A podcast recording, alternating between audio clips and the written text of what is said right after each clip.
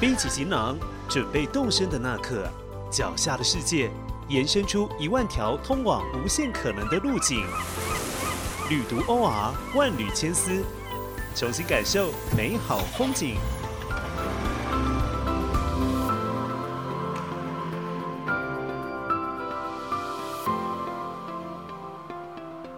生而为人，我们天生有对未来的好奇及与之向往，而易经就是一个帮助人们窥视天机的媒介工具。究竟人们要如何将这套古老的学问体系运用于当代的生活当中？有台大的神秘周是什么呢？有多神秘呢？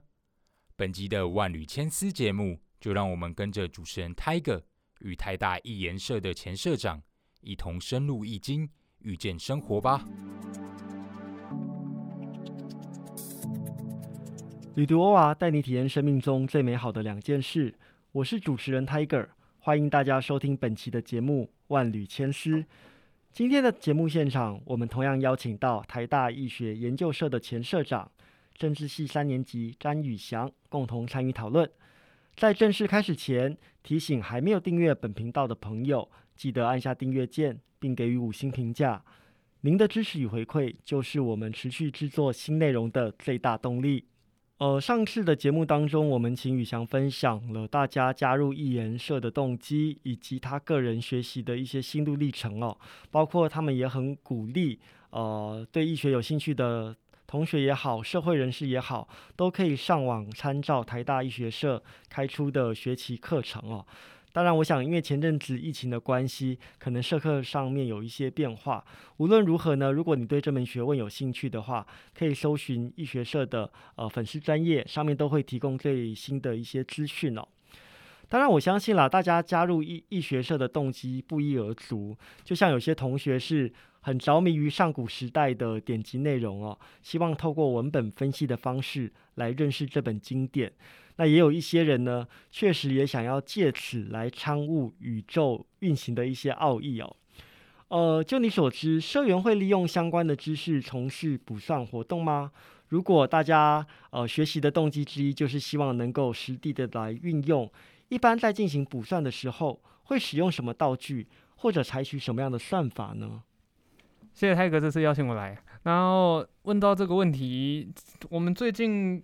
我最近有回去那个医学社，在就是帮他们呃处理一下，就是他们会有办活，他们会就是课间会有就是那种占卜自由时间，然后我会去帮他们带社员来进行占卜的操作。那从中呢，真的就可以听到有很多社员他们会利用占卜，然后来解决很多生活中的问题。举例来说，有一个社员他他问我说。他现在在台北工台北生活，然后他说有个台中的工作机会，想要找他去，但是他在台北的这个租屋处呢，是他认为非常好的，他很喜欢住，然后价格就是物美价廉，但是他就不太确定说这个工作如果谈成的话，他应该要去，他应该要前往，只身前往去到一个就是他不熟悉、人生地不熟的地方工作，还是好好留在台北，然后去找一些在台北比较有可能的工作机会。然后通常遇到这种情况，我就跟他讲，你实际上是面临选择嘛。那在占卜的时候呢，我们用易经占卜牌来占卜，就是把六十四卦都就是各做成一张牌。那我们就会把它摊开来，然后心中想着，好，我决定要去台中工作的时候，抽一张牌出来，然后在心里第二阶段，第一心里在想着。那我还是留在台北，就是过好生活好了。再抽一张牌，那这样子你就可以在牌面上看到两张牌，两张牌来做比较，然后看哪样哪边的选择比较好。两张怎么解读？解读出好坏优劣，甚至对应月令、对应节气、对应时令来看它的就是好坏，望向死求修之类的观点。那这个这种牌阵，我们一般把它称为两仪阵，因为一阴一阳。我们刚好可以做出两个不一样的选择，所以很多社员都会利用这个东西，在生活日日常生活中去解决一些仍然未知的，然后一选择就定终身的一些重大抉择，是超出自己的资讯范围以外的事情，就会交给易学来解决。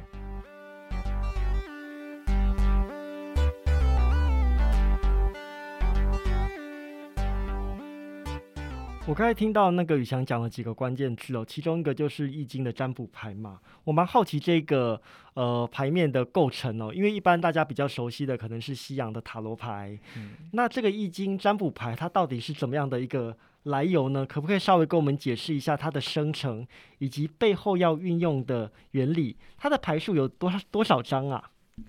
它的牌数就像我刚才跟您跟大家讲的，就是六四张，然后再加上六张的那个六爻牌。六爻牌呢，就是因为易经就是由八两个八卦构成，一一个八卦有三根爻，两个八卦合起来就变成六根爻。那这六根爻就组成一个卦。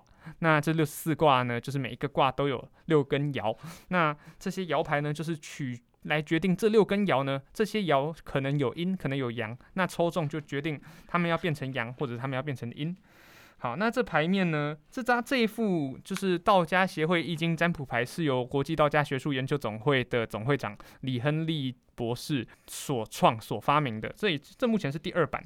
然后呢，牌面似乎是他自己画的，那上面就是会写着这个卦象，然后呃。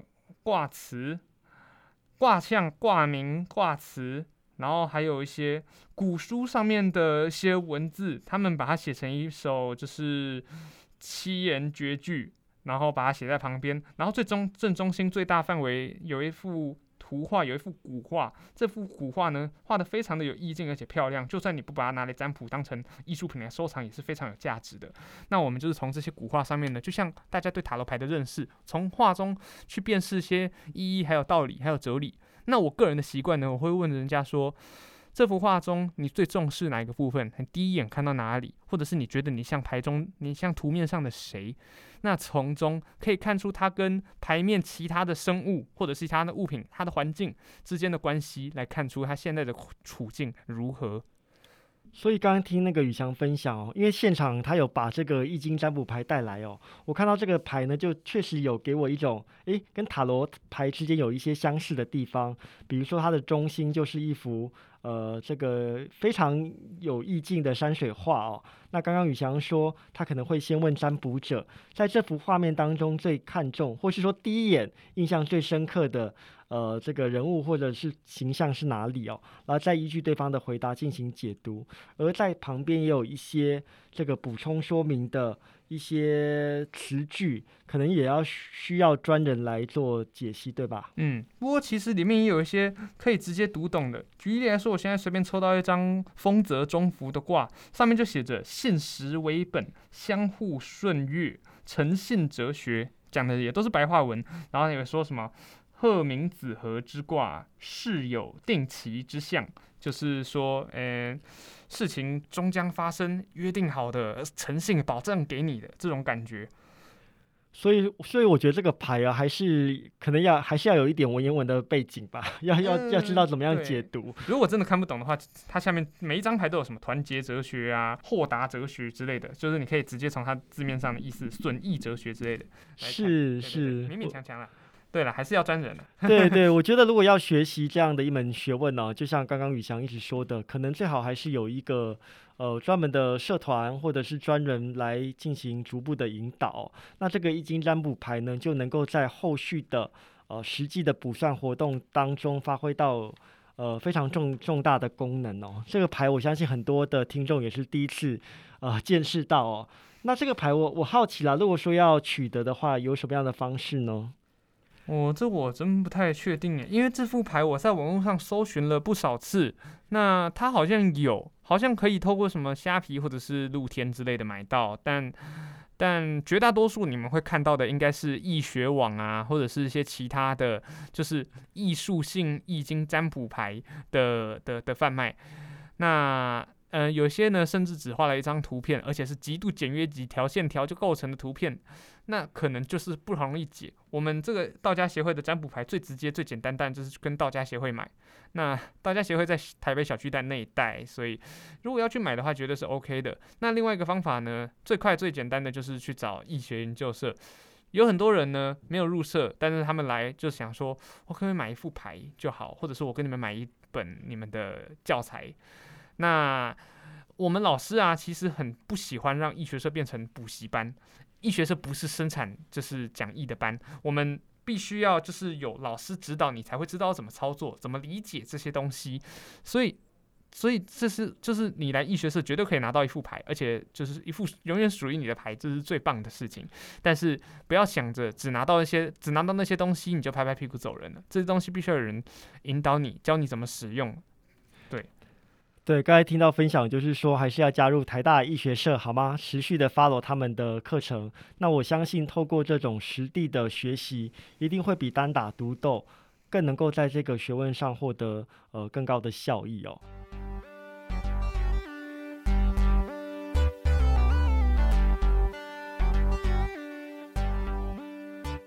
那除了这个学习之外啊，宇翔现在除了修习系上的学分之外，好像你也开始前往不同的单位实习，甚至打工嘛？因为毕竟已经是升上三年级哦。那我很想知道，就是说这套古老的学问体系要如何运用在当代的生活环境当中？呃，过去你在医学社所受的这些训练呢，在你未来从事尸变或是执行一些任务上，是不是也曾经发挥了什么样的注意呢？易经里面最重要的一个道理，相信大家都耳熟能详，叫做亢龙有悔。亢龙有悔呢，就是跟你们讲，事情不要太超过，最好的时机已经过了。如果你太强盛，如果你太爱强出头，太嚣张的话，最最终恶果将会就是找上你，物极必反。所以易经呢，其实最实用，在生活中最实用的道理呢，就是让你知道，就是嗯。第一六十四卦里面有一卦叫地山谦，谦逊的谦，所以这个谦卦呢，对于就是在易经里面有很举足轻重的重要性，就是告诉你说，谦逊是就是很重要的根本，为人就是不要去侵犯别人的自由，这是这是易经教授教授很重要的道理。嗯，我说谦卦很重要，是因为六爻里面每一个爻都有一一条爻辞来解释它的吉或凶，那。任何再好的卦，都这些这六爻之中呢，一定会有一两个爻是凶的位置。唯有牵卦第三谦，六的六条爻全部都是好的位置，表示如果你这个人懂知进退、知是非，做任何事情都无往不利。而且阴阳就是易经也教会我们阴阳的道理。虽然阴阳跟易经是很后面才结合在一起的，阴阳并不是易经提出来的，但是。易经很重视阴阳之道，就是我们事情一体两面，我们不能够只看单一面相，我们要多元去理解，多元的去包容，然后你要常常去挑战不一样的事情。那遇到不同的人呢，你都要知道怎么去应对进退。这些易经里面很多道理，可能一时讲不完。呃，除此之外呢，除了这些哲学上的东西，在实际呃可能政治啊，或者是生活上。呃，时时刻刻占个卜啊，或者是看一下可能的运势。就算你不看到这么细节，你只是单纯的像是看每日星座运势，然后你看一下今天，哎，木火土金水哪哪一个旺相死囚休？今天出去，如果是旺的话，你就会觉得好开心；如果今天出去是死或休的话，你就会想说，好，那今天必须要就是更加认真，因为会面临挑战，不是面临凶恶，而是面临挑战。所以不要把。神秘学或者是易道、易学看的这么的，就是恐怖。它不是命定学，并不是说里面有死相必死无疑。对，所以什么事情都是挑战。是，刚刚听到宇翔这样分享，我突然想到，每个月我都会准时收看唐奇阳的星座运势。他的解释其实跟你刚刚提到的一些观点也蛮可以互相印证的。比如说，不要把这个凶或者是死看成是一种。呃，很绝望的处境。相反的，要把它化为一种，呃，这就是我们人生面临的一个比较大的挑战。然后我们要做的是怎么样去，呃，不管是呃这个避开它，或者是克服它，总是有一定的应对方式。那刚刚讲到那个牵挂，哦，原来它是在所有的。呃，卦象当中，它六个爻的位置都是相对来说是很吉祥如吉利的位置。对，所以我觉得也提醒到各位听众朋友，就是谦啊，谦虚啊，就好像稻子越饱满，它的头越低一样。我觉得这个道理不光是从易经里头，也可以非常具体的落实在我们的生活实践当中。易经还有很特别的一点，就是你要深知塞翁失马焉知非福的道理，不要觉得你抽到。你抽到可能像我们刚才说的第三牵挂，然后你觉得说哇，每一角都吉祥稳胜了。如果如果每一爻都吉，如果你怎么占都是吉的话，那你才应该需要担心，因为接下来不会有任何超出你预期的事情，不会有任何就是进步的空间了，一切都达到吉祥如意的地方，那就是一滩死水。要就是易经也一直教会我们，近海造不出好水手。我们要我们看到凶卦，看到变动，那才是值得高兴、值得去挑战。对，杀不死自己的，总是可以让自己变得更强。是，这这个这个讲的很好。尼采的话就是我们要让，就是说真的是要充满挑战啦，然后不要怕去迎接它。嗯，确实就是在这种颠簸或是流离当中，反而能够生出一些举步前行的力量哦。是。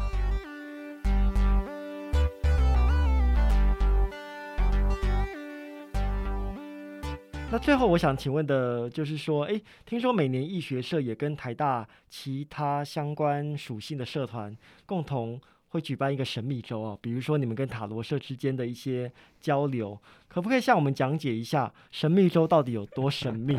那又有哪一些活动或者是项目内容是开放给一般民众参与的？哦，这个神秘周的名字，我现在澄清一下，它之所以叫神秘周，只是刚好就是易经、易学还有塔罗牌的学问呢，在普世中，就是在众人的认知之中，都被统称为神秘学。那我们自己也认了这个名称，所以就叫它神秘周。我们只是刚好都用这些技术，这些被归类为神秘学的技术，在进行。我们习惯说，就是信心建立工程。我们的老师总是教导我们，如果人家愁眉苦脸的进来，你要怎么让他们离开？要笑着让他们离开。我们讲的东西呢，遇到吉祥的，一定鼓励他冲冲冲；那遇到不如意的，我们一定告诉他，你应该要怎么化解？现在问题出在哪里？你现在面临的什么情况，可能是源自于什么？所以，所有的事情都有解。并没有，就是你今天出门注定被车撞，那你就完蛋了。所以，我们是信心建立工程，不论是易学还是塔罗，都是就是劝，就是就是帮助别人的的的技术。所以，这个神秘周我们所做的事情，基本上就是摆摊占卜，就很简单。我们嗯，这是基这是基调啦。那每一次会依据。就是当届的活动组，他们想出什么不一样的小活动而有所改变。像我们上一届的活动组啊，就想出，呃，就是呃当场抽签，然后送你一张就是精美的，就是上面有签诗的小名片，有点像是把我们的摊位变成像是那个就是天后宫一样，或者是就是城隍庙，就是你来了，然后你可以获得一些就是醒悟，然后你可以领一张签诗。走，然后我们还送很精美、很很漂亮又很神秘的，就是易学塔罗社易学塔罗口罩，那就顺就是配合就是疫情期间就送你一个酷酷的口罩，所以每一届的活动都会办的不太一样，但是主旨呢都是都是摆摊占卜，但是核心是我刚才说的信心建立工程。那想请问一下，占卜的呃内容项目大概有哪些呢？比如说什么呃测字啊，或者是说呃紫薇啊等等的。我是有见过测字的，以前有学长呢，就是各自精通不一样的技术，有人精通就是那个测字，那有人精通手面相，可以看面看看面相看手相啊，有人精通什么奇门遁甲、八字、六人，然后。呃呃呃，择吉之类的，就是之类的不一样的学长，就好好像不选修不一样的课程一样。但是就我们这一届来说，因为一直被疫情卡断，然后我们没有办法去好好的发展，就是我们的专长，所以基本上只靠易经六十四卦占卜。只有少数的有兴趣的人呢，他们懂一点紫微命盘，那他们有办法就是。就是有人问他命，那他可以说好，那我帮你看一下紫薇好了，因为紫薇其实也不好学，其实每个都不好学，但至少那个易经占卜，这只要这用这六十四卦占卜是相对比较 beginner friendly 的，所以我们大部分都是用就是这六这易经占卜牌用六十四卦来占卜。所以等于每一年去到台大神秘周的现场，都可能有不同的项目可以提供。没错，取决于我们那一届邀请回来什么专长的学长。但一般来讲，神秘周是呃在呃一年当中的什么时间举行比较多呢？通常跟着，通常在杜鹃花节前后，其实每一届不一样诶，因为新学期开始是九月嘛，有的时候我们会办在九月初。只是为就是为了招生，开学前几周办一场神秘周，然后让同学就是被我们吓得一愣一愣的，然后他们就会觉得说哇这个好酷好炫哦，我要我要成为就是神秘学大师，我要成为哈利波特，然后就会冲过来易学社。那有的时候我们会办在下学期初，那些下学期初有一个相当于下学期社团联展的活动叫杜鹃花节台大，那我这个我们会办在杜鹃花节前后，算是一个惩罚或验收。因为我们已经学了半学期了，我们至少没有没有学完学完六十四卦，至少三十二卦已经学完了，所以我们就会先试试看目前的能能耐所及到哪里，所以看它的性质是招生或惩罚，那就是要随时来 follow 一下台大医学社的这个脸书，相信都会有最新的资讯，没错，公布在上头。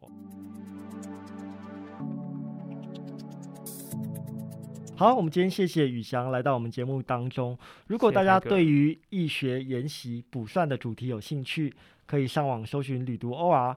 我们在第一百零四期的杂志中有更多精彩的报道内容，欢迎大家进一步研阅。如果想获得最新消息，别忘了追踪旅读 OR 的脸书以及 IG 专业，并加入旅读播客的脸书社团。喜欢本频道的朋友，别忘了按下订阅键，并给予我们五星的评价。旅途欧啊，期待再次上路。感谢收听这一集节目内容，万缕千丝陪您探索一万种旅行他方的目的，换位一千种思考生命的方式。如果喜欢本集内容，欢迎上网搜寻旅读 OR，获取更多资讯。万缕千丝，期待能在下一回声音的旅途中与您重逢。